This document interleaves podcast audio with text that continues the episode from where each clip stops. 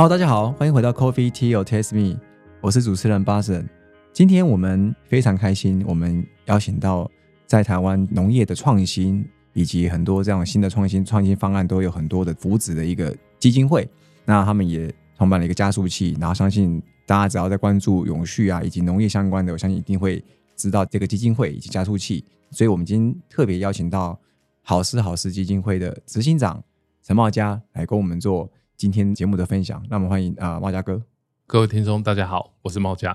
哎，猫家哥，其实我自己的公司，我们黑石面，其实也有在你们加速器里面也有啊参与到其中一届嘛。对，所以我觉得这个非常好奇，就是你们在你们投入这样永续的一个工作里面呢，我想要先回到最原始，你个人，你个人你怎么去看待永续这件事情？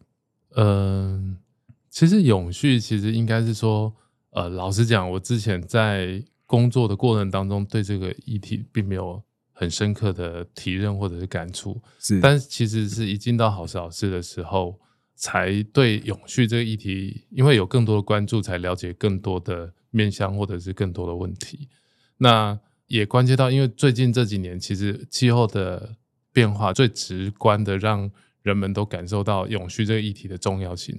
因为亲身体验的嘛，所以才会更深刻去了解。那我觉得永续其实最极致，如果假设是这样的想法的话，就是能够满足我们现在这一代人的需求或者欲望之后，然后还能够不损及下一代的生活环境，对，那我觉得这个是永续能够做到最好的一个状况。那当然，它面向有非常多种，但是呃，我觉得可能可以从每个人的生活或者工作里面去落实这一块。就是每个人就是自己想一下，自己用完之后，后面的也还要继续用，对，就等于是上完厕所说你不要把它弄脏，下一个人还要继续用。对对对对，所以它其实可以落实到很细微的，是大到整体的环境，小到你只是用别人的马桶。对。比如说你去公厕上完，你还要想说下一个人要来使用，对对，就稍微用这种概念延伸，其实就是差不多概念。只是有时候听永续很高大上，其实你生活中你就是简单为下一个人着想一下就 OK 了。对，没错。再就是我们刚刚提到，其实基金会其实做很多跟农业相关或是一些永续相关的这种产业的创新嘛。嗯，那台湾你觉得食农相关的这种产业，就食品或是农业啊，或是他们在推行永续的时候，有没有遇到怎么样的一个挑战？你说台湾吗？可能从嗯台湾到全球都可以，但我们先从台湾这边，大家可能身边周遭比较体会到的东西开始。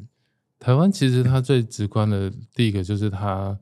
人口老化的问题。像我们上礼拜还特地去走访了一下农村，那你会发现很多地其实它是休耕的，嗯哼，呃，所以面临到农村人口老化跟人力不足的问题。那其他的大概是其他国家可能也都面临到，就是包括极端气候的影响是等等这些东西，其实都是我们现在在推动食农产业里面所面临最大的一个挑战。所以台湾人口老化是因为就是没有人要从事农业的意思。对，因为他老实讲就是辛苦，而且他很靠天吃饭，所以可能会导致说你可能辛苦了很多，然后最后可能一无所得。所以其哦实在，有有可能会一无所得。对对对，我们之前也有一个案例，就是说他在种植进口的洋香瓜，可是他后来因为受到那个台风不是，它其实是整个病毒，它那个种子本身就带有病毒了。哦，结果后来被检测出来之后，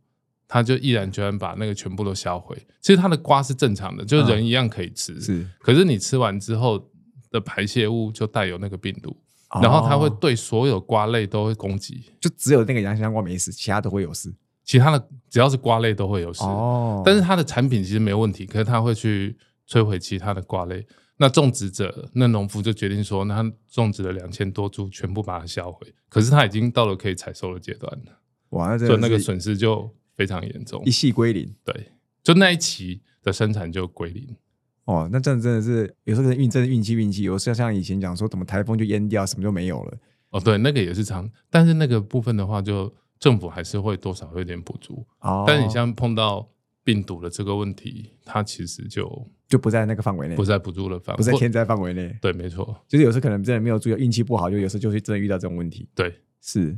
所以这样子，乡村人口老化外移，因为除了老化之外，包含你刚刚提到的，可能就是很难做啊，然后或者就会有外移的问题嘛。但这种挑战，台湾我们有发生，那你觉得在全球其实大概也差不多吗？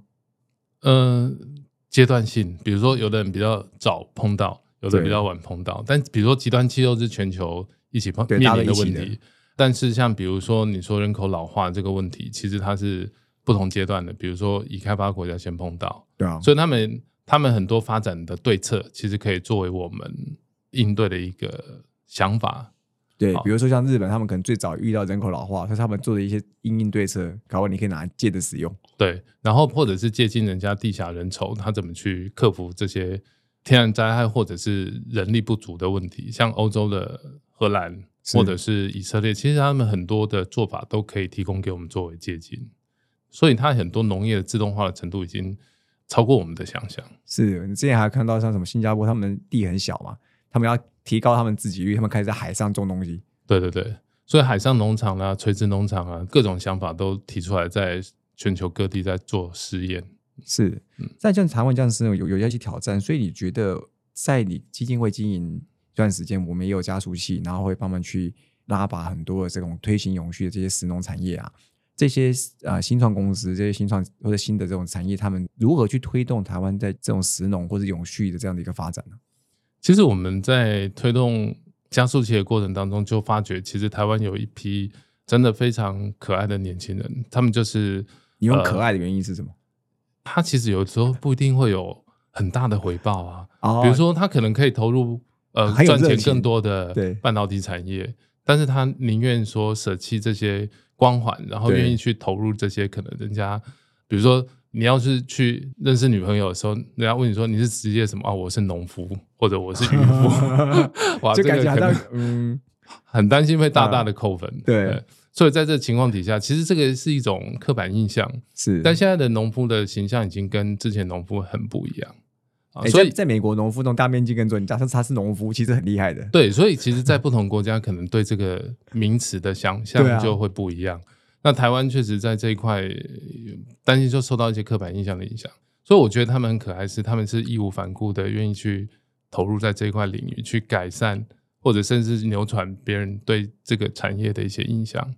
那他们会用新的科技或新的方法来解决以前所面临的问题。那好小是就是希望能够发掘这些团队，然后给予他们更多的资源跟帮助，希望扶持他们在未来走的这段路上，减少他们跌跌撞撞嗯的这个过程，然后帮助他们成功。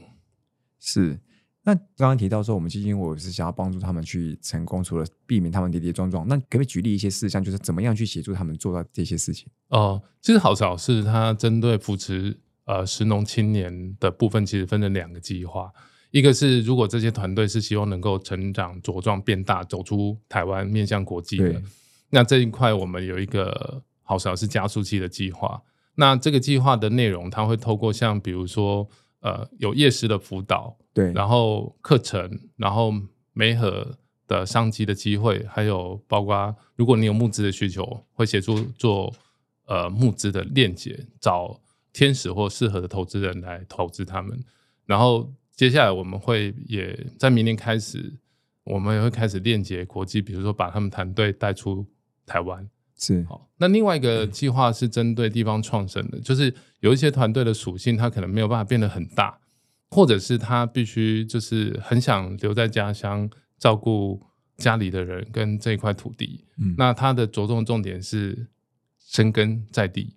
他的辅导的需求跟面对的问题，可能跟想要走出台湾的团队是不一样的。所以我们有另外一个计划是针对地方创生的神农团队来进行辅导。所以他整个辅导的面向跟方法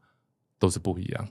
但是具体几个大面向其实差不多，就是不管是要走出台湾，或者是说他想要生根在地的，其实需要的资源应该差不多，只是他在国际化的地方有点差异而已嘛。对，其实他们比如说他们都需要被更多人知道，对商知名度的提升，啊或者是夜市的辅导协助改善。那只是因为他们面对的资源不同，或者是他们需要解决的的阶段性可能还不一样。也许他现在可能是呃地方创生的团队，但经过两三年、三五年，他成长了，他突然发觉他找出他的规模化的方法，对，他也想要呃可以进行规模的复制复制，那它就可以到加速器里面来。哦，了解。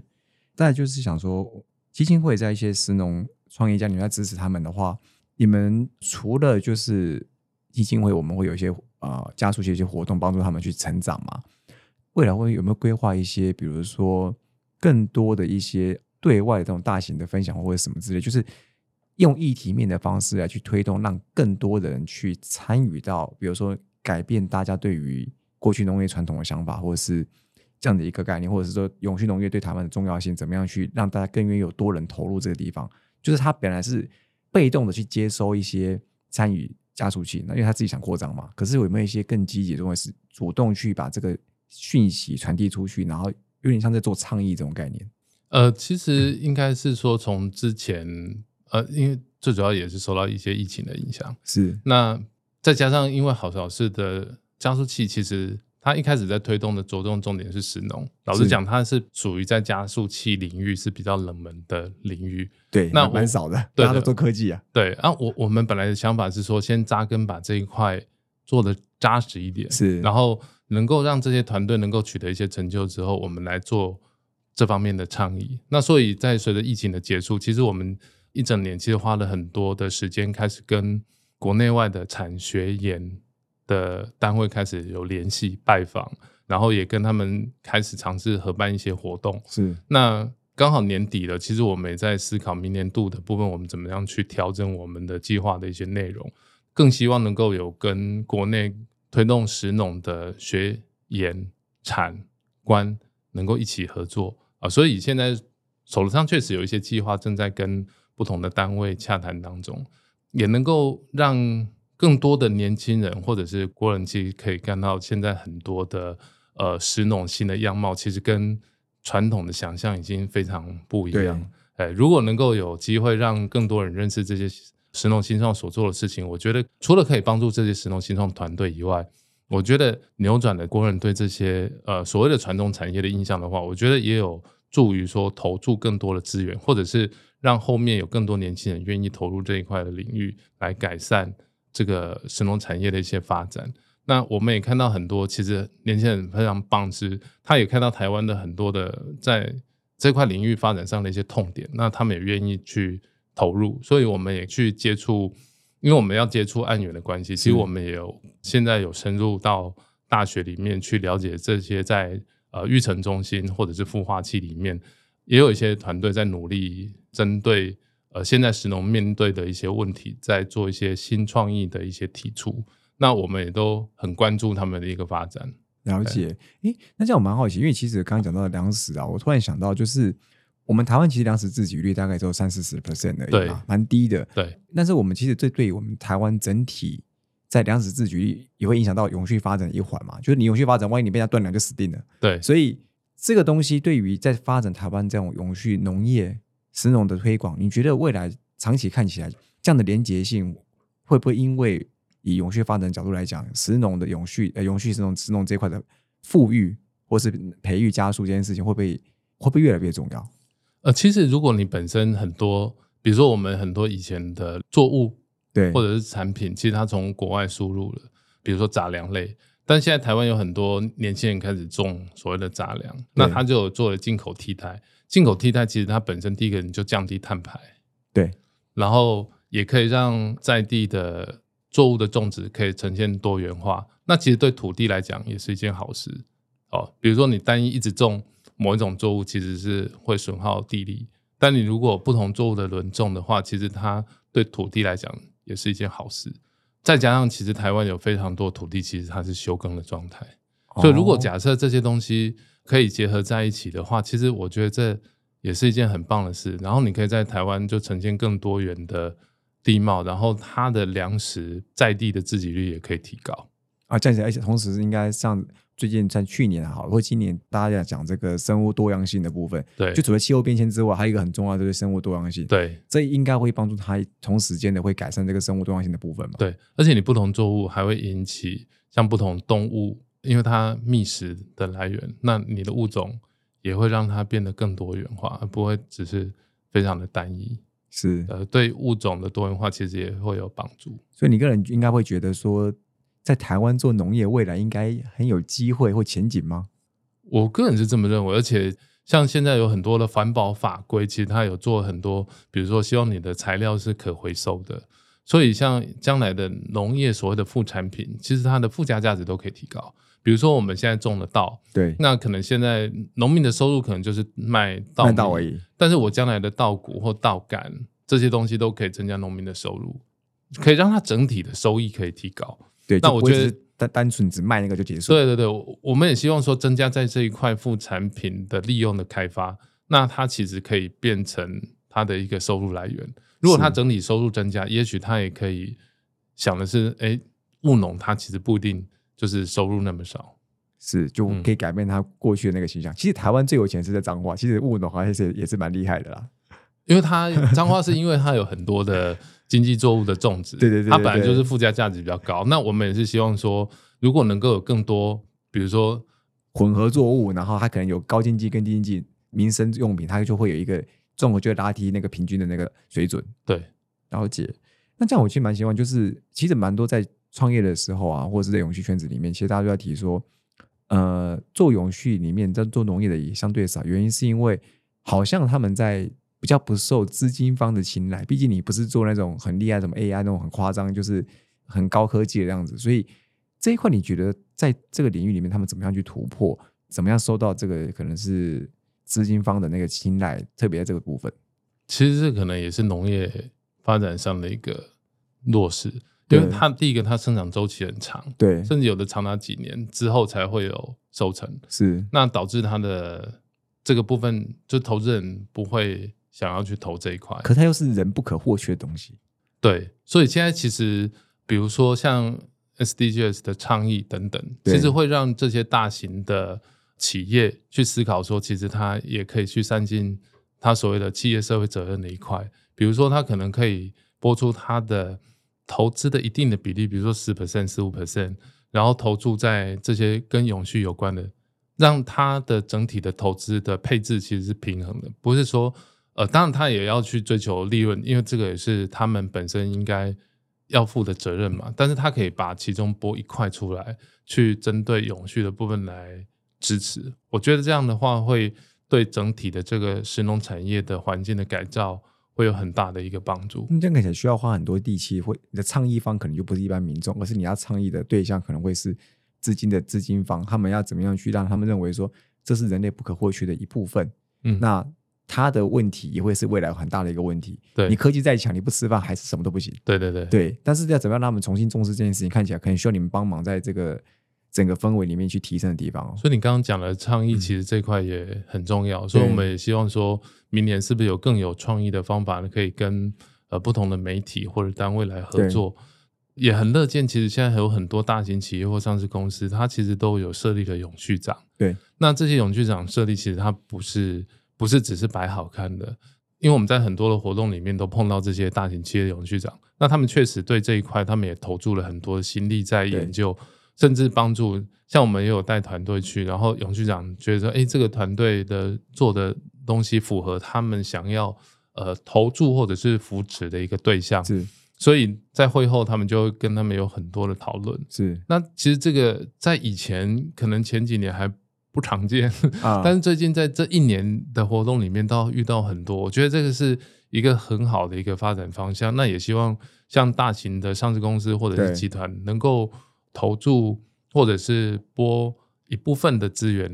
比如说十到十五 percent 的这一部分，其实我觉得对台湾的石农产业就有非常非常大的一个影响。是最后一个问题啊，因为我们想要聊，就是身为执行长，你想要就是规划我们基金会未来可能短期大长中长期一些目标。那以短期来说，你觉得基金会未来在台湾的一个永续发展投注的领规划是怎么样？嗯。其实持续一直做这件事情是基金会应该怎么讲？就是他会持续投出这一块是没有问题。但我们现在在想的就是说，怎么样让它升级？对，其实我们本来以前都是自己做，但是我们现在想要创造一个平台，是让更多他有意愿去参与或者是改善台湾石农新创环境的这些人们呢，或者是企业团体呢，都来加入。比如说投资人，比如说上游的原料供应商。哦，或者是研究单位或下游的通路商，是我们希望能够创造一个平台，让愿意投入的人呢，都可以在这个平台上找到自己的角色定位，然后呢，帮助他想要帮助的团队。所以以前我们是基金会自己做，但是在这个过程当中，当然在这个过程当中，我们其实也有很多志工业师的一个投入，是那他也帮我们非常非常多的忙。但在接下来下一年，我们希望能够创造一个更好的一个平台。那我们今年也尝试做了一些改变，所以我们今年有跟不同的，包括也有跟我们一样是呃专注在食农领域的呃，应该是说投资人或者是抚育的机构。是，那我们也现在都在跟他们洽谈，是不是在明年，像我们今年有一些合作，那我们明年是不是要在这一块去扩大哦，或者是怎么样去联合不同的人一起来做这件事情？目前都在酝酿当中。嗯，很期待明年就是二零二四年那一年呢，我们可以看到很多新的这个基金会在这个部分的一些规划，它开始会萌芽，或是已经成长到某一个阶段嘛，对不对？对，我们也希望把这些团队带到国际，然后如果有国际上的团队想要来台湾的，我们也很乐于就是当他们的开路先锋，对，帮他们带领进来，因为他们有很多其实，因为台湾的制造能力，比如说食品行业的制造能力非常强，对，那他们如果有想要找在制造方面或者是 R&D 方面合作的的团队的话，其实也可以来找我们，然后我们可以帮他协助引介国内的资源给他们去进行对接。是了解。很感谢猫家哥跟我们分享很多关于基金会在从一开始他开始接任执行长，一开始从不知道到底永续在干嘛的时候，慢慢参与在一段时间的时候，很熟悉永续，而且特别是在相对比较冷门的农业的这一块或食品业这一块的这个深耕，以及他在里面的很多的这个推动的一些计划以及心理哦。那我我们也觉得这个可能是在基金会未来可能在二零二四年短期的时间，我们可以可以看到很多基金会新的一些变化，然后开始整合。把大家的资源整合在一个平台里面去，然后一起来推动从冷门的农业，当大家不敢讲自己是农夫的时候，看看未来有没有可能就是透过你的推动，让大家开始很自豪说我是农夫，我不是工程师。对，这是可能是未来一个很大的一个期待。嗯，我们也希望听众朋友听到之后，能够在明年都当农夫，呃没有，没有 都来支持一下我们好事好事的活动，或者是我们跟伙伴一起合办的活动，让更多人了解我们台湾的石农新创其实非常的呃有实力，也很有朝气。是好，再次谢谢好事好事基金会陈茂佳执行长带来今天的分享，谢谢谢，谢谢。Coffee Tea Taste Me 轻松聊永续，我们下次见，拜拜。